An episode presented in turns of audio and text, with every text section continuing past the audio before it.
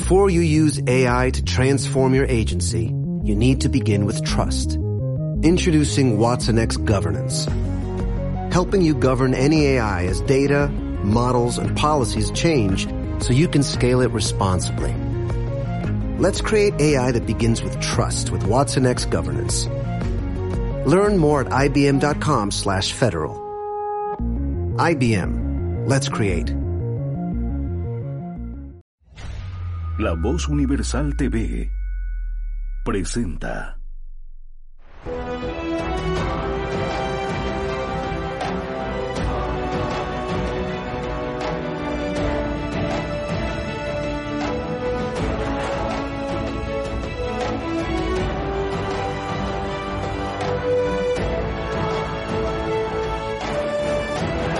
Educa COVID-19 con Daniel Pasquier.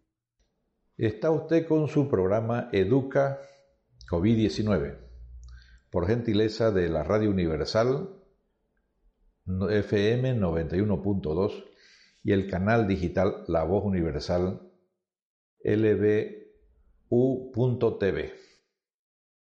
Seguimos con nuestra temática desde hace 18, 19 meses sobre el COVID, para que usted esté informado y, como repetimos siempre, no se fíe de lo que me soplaron la abuelita, la vecina, el WhatsApp. No, el tema es muy serio y es complejo. Por eso hemos ido de a poco a lo largo de este tiempo pasando la información en un eh, lenguaje que sea asequible para todos.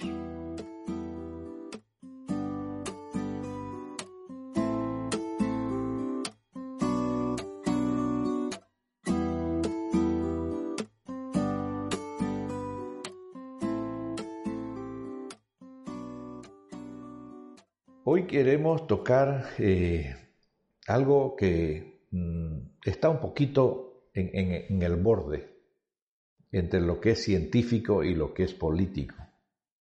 Porque tenemos que definir nuestras prioridades en Bolivia. O atacamos pues con las vacunas, con las medidas básicas de prevención, al COVID-19, a la pandemia, o estamos entretenidos con un montón de cosas, con un montón de cosas, que de alguna manera difuminan el cuadro, nos quitan la atención. Y me estoy refiriendo específicamente a ese eh, ambiente de violencia que hay en el país, que no diré que es exagerada, es que ya pasó todos los límites hace rato. Nos desayunamos con feminicidio, con infanticidio, con aborto, con avasallamiento, gente irregular con escopetas, con fusiles, enmascarados, avasallamiento de tierra. Es decir, toda Bolivia convulsionada y especialmente Santa Cruz.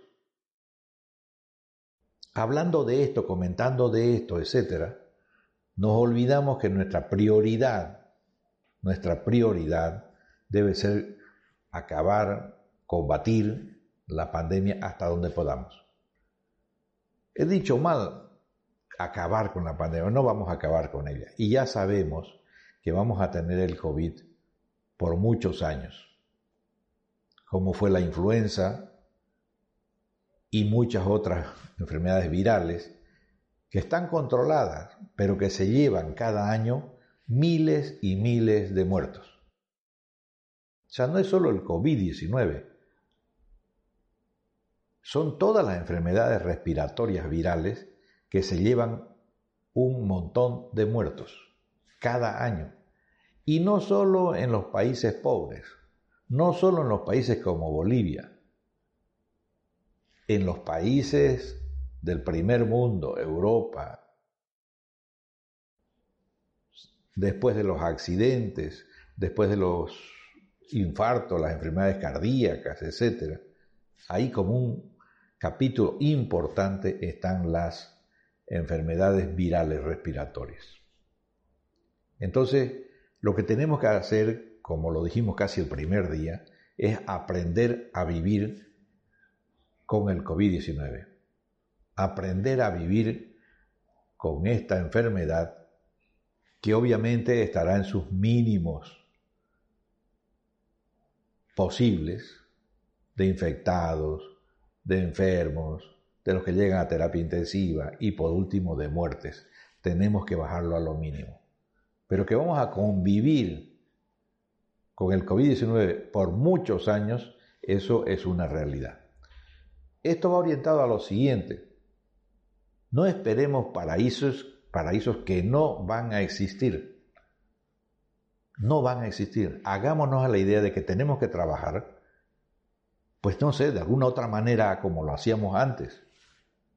Porque la presencia de este virus y de esta amenaza, pues no la vamos a poder quitar. Entonces no es cuestión de soñando de que vamos a volver a la presencial en los colegios, de que vamos a, estar como si no pasara nada en la oficina, que vamos a volver a las fraternidades, a las comparsas, al... no, no.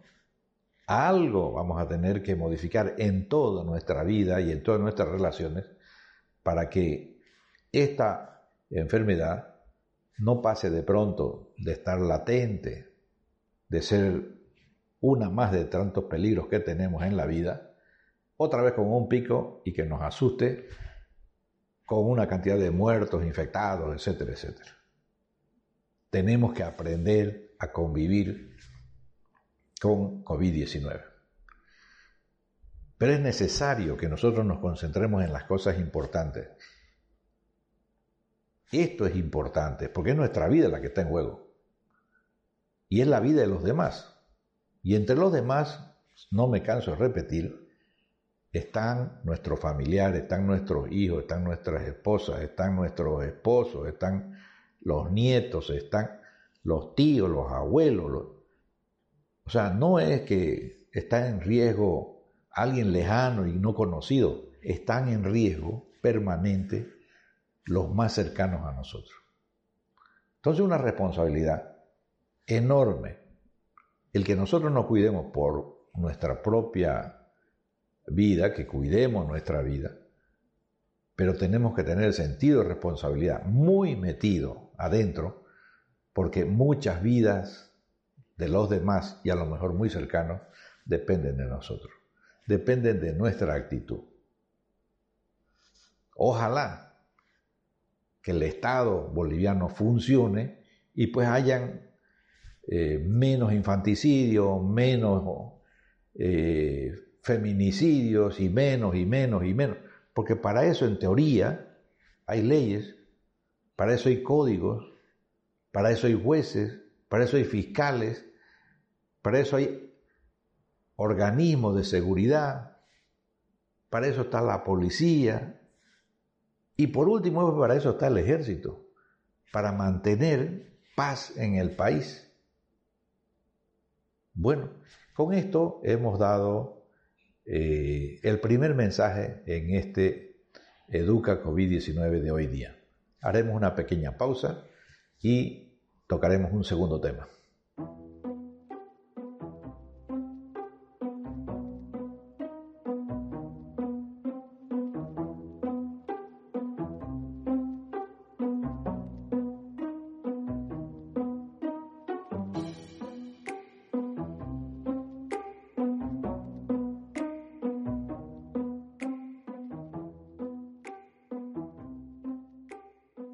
Hemos dicho de que necesitamos concentrarnos en la pandemia.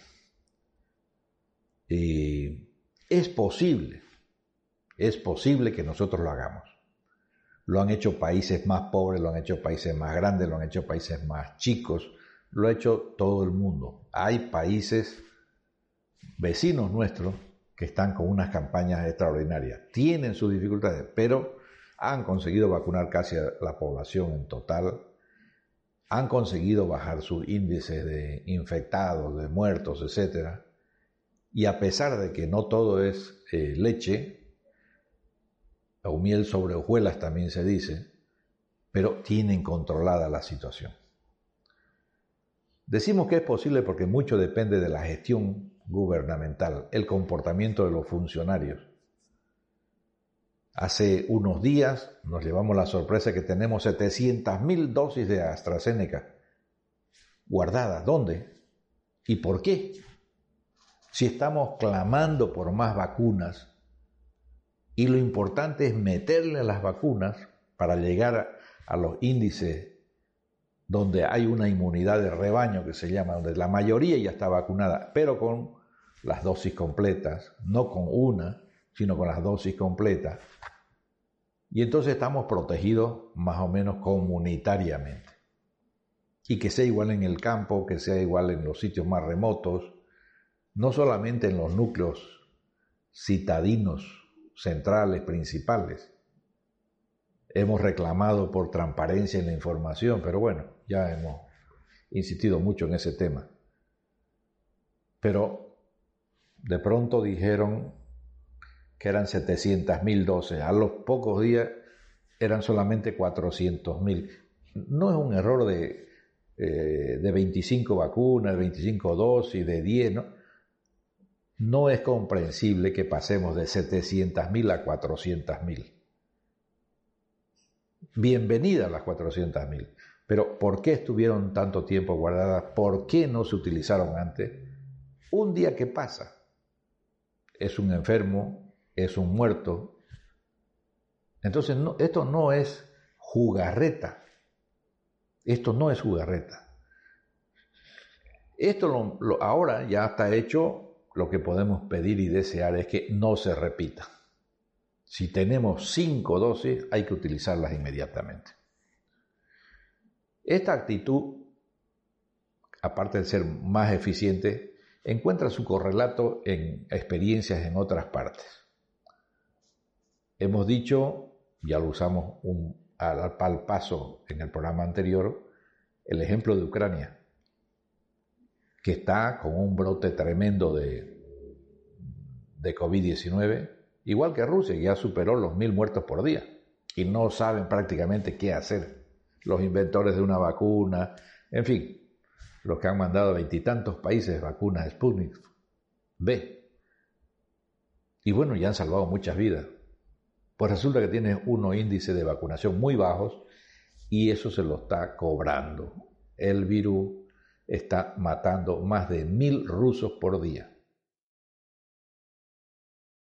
¿Qué ha pasado con Ucrania? Una población que es casi cuatro veces más grande que nosotros. 3.5 para ser más exactos. 41 millones. Pero es una de las poblaciones europeas con menos índice de vacunación, el 15% nada más. Nosotros, según las estadísticas internacionales, estamos en 29. Pero sin embargo, ellos saben cuántos infectados, saben cuántos muertos y nosotros seguimos un poquito jugando con las cifras. Pero somos cuatro veces menos los recursos que le llegan a ellos son los mismos recursos más o menos que nos llegan a nosotros. El sistema COVAX ha funcionado. Han donado millones y millones y millones de vacunas. Bueno, la, habilidad en la gestión gubernamental estará en estar atentos. Hay disponibilidad de 10 millones de vacunas ya. En la repartija que nos manden, aunque sea 100 mil, bueno, tenemos 100 mil más tenemos 500 mil más, no nos vamos a llevar los 10 millones. Y cada vez que alguien done en ese sistema, el otro día Estados Unidos donó 50 millones de, de vacunas. Bueno, en esa repartija, repito, pues algo nos debe de tocar y es la habilidad de nuestros funcionarios, la gente del gobierno, que olvidándose un poquito de otras problemáticas que le bullen en la cabeza, se dediquen a conseguir que en esa repartija de vacunas gratuitas, pues nos llegue lo que corresponda o lo que sea, porque son vidas que se salvan. No es cuestión de hablar siempre de que, eh, bueno, de que no tenemos medios, de que no tenemos recursos, o, al revés, de que no nos vacunamos porque somos antiimperialistas. No tiene nada que ver, pues. ¿no? Es como echarle la culpa de las diarreas al, imperialismo. Y nosotros no nos vamos a tomar nada contra la diarrea por no ¿eh? cederle al imperialismo que nos vendan antibióticos. No, cada cosa en su sitio. Ellos tienen el conocimiento, ellos tienen la ciencia, ellos tienen los remedios y nosotros, así como usamos helicópteros, aviones de lujo, celulares, internet, zapatitos Adidas, relojes Rolex, pues igual tenemos que acudir en el sector salud a las medicinas que hay disponibles. No debemos de ser hipócritas para despotricar contra el imperio para unas cosas y para otras, pues fieles consumidores. ¿A dónde se van nuestros funcionarios, nuestros representantes de vacaciones? Ninguno va a Cuba o, o a Venezuela, toditos se van al norte y salen todos pintudos al lado del Empire State, al lado de la Torre Eiffel, o en el puente allá de Westminster, ¿eh? con el palacio, etcétera, etcétera. Entonces, tenemos que ser honestos, tenemos que ser sinceros, dejarnos de poses y, y, bueno, aprovechar los adelantos, los medios que tiene, no el imperialismo, que tiene la humanidad a disposición. Que obviamente para cada cosa hace falta muchísimo dinero y solamente lo tienen ellos, eso de acuerdo. Pero eso no es imperialismo, eso es la lógica. Para conseguir algo hacen falta recursos económicos. Y si los hay, cualquiera los tenga, pues habrán soluciones. Y si no hay esa plata, de quien sea, repito, pues no habrán soluciones. Y entonces a todos nos cae por igual. Bien, con esto hemos cerraremos este segundo eh, bloque de Educa COVID-19.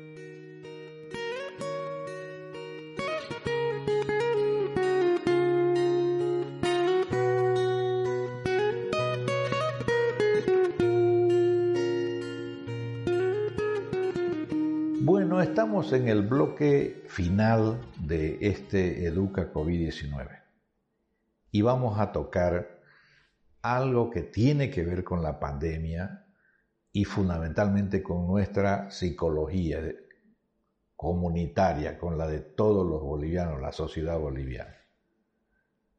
Porque con estas preocupaciones que tenemos, bueno, pues a veces no se sabe para dónde disparar. No hay mal que por bien no venga. Hemos aprendido enormemente con esta pandemia. Y lo digo en los campos principales, en educación. La educación no volverá a ser como la de antes. Mediocre, anticuada, fuera absolutamente de todos los parámetros pedagógicos, didácticos modernos, utilizada como medio de adoctrinamiento. Cada gobierno que sube quiere marcarla cómo debemos pensar, cómo debemos dirigirnos, cómo debemos, etcétera, contornarnos la vida de, algún, de alguna manera. Y tiene que ser rosada, tiene que ser amarilla, tiene que ser azul, tiene que ser de cualquier color. La educación fundamentalmente es libertad, es transmitir conocimiento, y eso es lo que nos va a hacer libres. Porque una persona instruida toma decisiones y generalmente toma decisiones responsables y correctas. La ignorancia, lo hemos dicho, es nuestro leitmotiv en este programa, es el peor enemigo que tenemos en Bolivia. Bueno, entonces hay una falsa dicotomía, hay un falso debate, que si dejamos libre la pandemia, pues no vamos a salir eh, de, nuestra casa y la economía va a seguir eh, eh, bloqueada y, sin respiro. O bueno, todo el mundo a la calle, a hacer lo que se le antoje. Y bueno, los muertos es el costo de poner la economía en marcha. Para muchos no hay más que dos caminos es libertad y, el desastre sanitario, o es encierro y obviamente un costo enorme, hasta la quiebra de estados, de familias, de todo, porque usted no puede estar sin generar recursos, sin trabajar más de cierto tiempo. Es decir, es como si usted está en una canoa en medio del mar y no le queda más o echarse a llorar o agarrar el remo y, y tratar pues de, ir para alguna parte, ¿no? Tiene que remar, tiene que remar y buscar en el cielo alguna orientación que le dice es para allá o es para acá. Pero si usted no hace nada, evidentemente la muerte es segura. Entonces no es cuestión de soltar a todo el mundo y con la esperanza de que eso reactiva la economía, o encerrarnos a todos, aislarnos a todos, pensando que de esa manera, bueno, salvamos la vida, pero la economía, el país se va al tacho. No siempre vamos a vivir de dádivas, de regalitos, de la misericordia de los demás, de la compasión de los países que nos regalan una cosa, porque el regalo al final son los créditos que no pagamos nunca y que le damos vueltas y vueltas. Al final lo tiramos a 40 años. Vaya usted a saber quién va a pagar dentro de 40 años la deuda. Los que nos las prestaron también lo saben, o sea que es como plata botada, pero lo hacen para seguir ayudando. Pero tenemos que salir de, esa, de ese círculo vicioso. El préstamo, la ayuda, la donación, es como el bono. Es para ahora, pues el bono, para que comas mañana, pero no es que vas a vivir de bonos toda la vida. ¿Quién te va a mantener? Alguien tendrá que trabajar para que haya esa plata que te van a dar en un bono. Entonces no hay más solución que ponerse a trabajar. Esa es la salud del país, esa es la salud de la nación. Lo otro es apostar a la quiebra y depender de alguien, siempre de alguien que te va a dar un pan. Como he visto, no voy a para no echarle picante a la cosa, no voy a citar el sitio. Colas todos los días para que te den una marraquetita. Es decir, lo que compramos en el, en súper, a lo mejor por 40 centavos o 30 centavos, para que te den una marraqueta haciendo cola todos los días.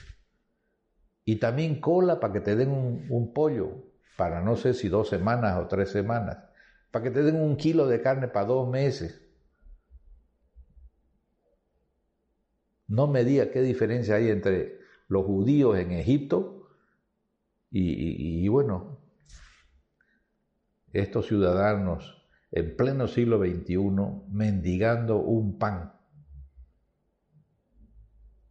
Obvio que necesitamos salir de eso. No podemos ni siquiera pensar en que vamos a caer en eso. Entonces, que un poquito, aflojando la mano en, la, en el aislamiento y desde luego metiéndole con todo a la vacuna, a la vacunación de la gente, es la mejor solución. No olvidarnos de que las dos cosas son necesarias. Que la gente vuelva a una actividad con cuidado, con medidas, etc., pero tiene que ponerse a trabajar. El ejemplo nos lo da eh, ese reporte que hace el IPSE, el Instituto Boliviano de Comercio Exterior, justamente en el mes de septiembre. Lo tenemos para los que nos siguen en pantalla, en su celular o en una computadora o conectados a una televisión. O en su Face o en YouTube. Ahí pueden ver la imagen. ¿Cómo? Obviamente se estancó la economía el año 2020, porque estábamos pues todo medio, medio frenados, la mayor, mucha gente, mucha gente, en vez de cuidar el barbijo, el distanciamiento social, o buscar otra manera de trabajar que no sea en bollo, pues se quedó en su casa, se encerró a dormir con sus penas. Y entonces la economía bajó. No ha habido prácticamente ninguna iniciativa desde, el gobierno el 2021 para decir, ah, es que esta medida levantó la cosa. No, ha sido simplemente que todos los bolivianos, consciente o inconscientemente, empezamos de nuevo a volver al trabajo, a trabajar. Muchos, muchos, millones diría yo, han cambiado la manera de trabajar, han cambiado de trabajo, han cambiado hasta el lugar donde vivir, buscando el pan de cada día. Entonces, sin la intervención del Estado, sin que se haya hecho nada especial por la economía del país, ahí tenemos en la gráfica que estamos mostrando cómo el 2021 pues la economía se reactiva. Y se reactiva de una manera importante. Hay más exportaciones, hay un poco, hay más importaciones, pero el resultado de lo que vendemos, de lo que compramos, es ya importante, es significativo. Eso bien manejado es un ahorro del país que servirá para otras cosas.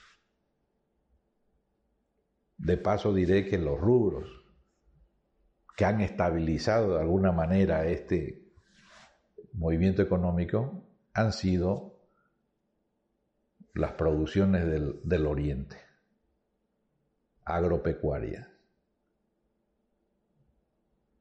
Después ha repuntado la minería en precios, no en volúmenes, no en trabajo, pero ha repuntado la minería.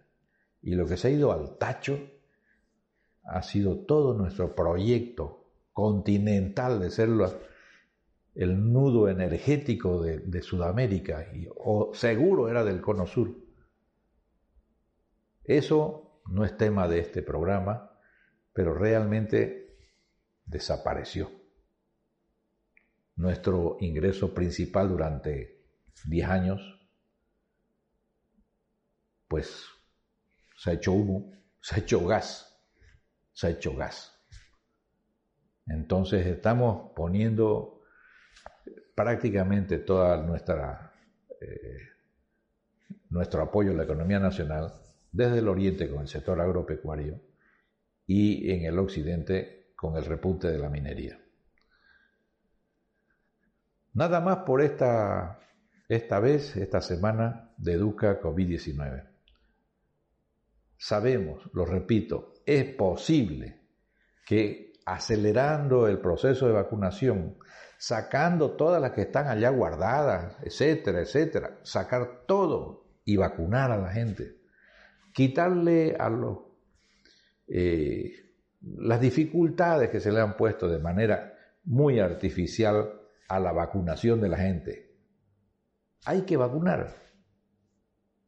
No importa ya si es viejo, si es enfermo, si es joven, si hay que vacunar.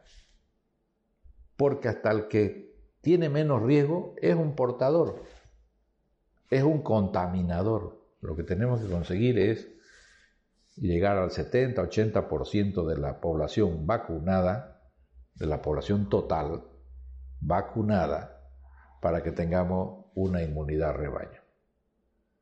Esto ha sido por todo el Educa COVID-19 de la Voz Universal Radio y Televisión Digital. Muchas gracias. Educa COVID-19 con Daniel Pasquier.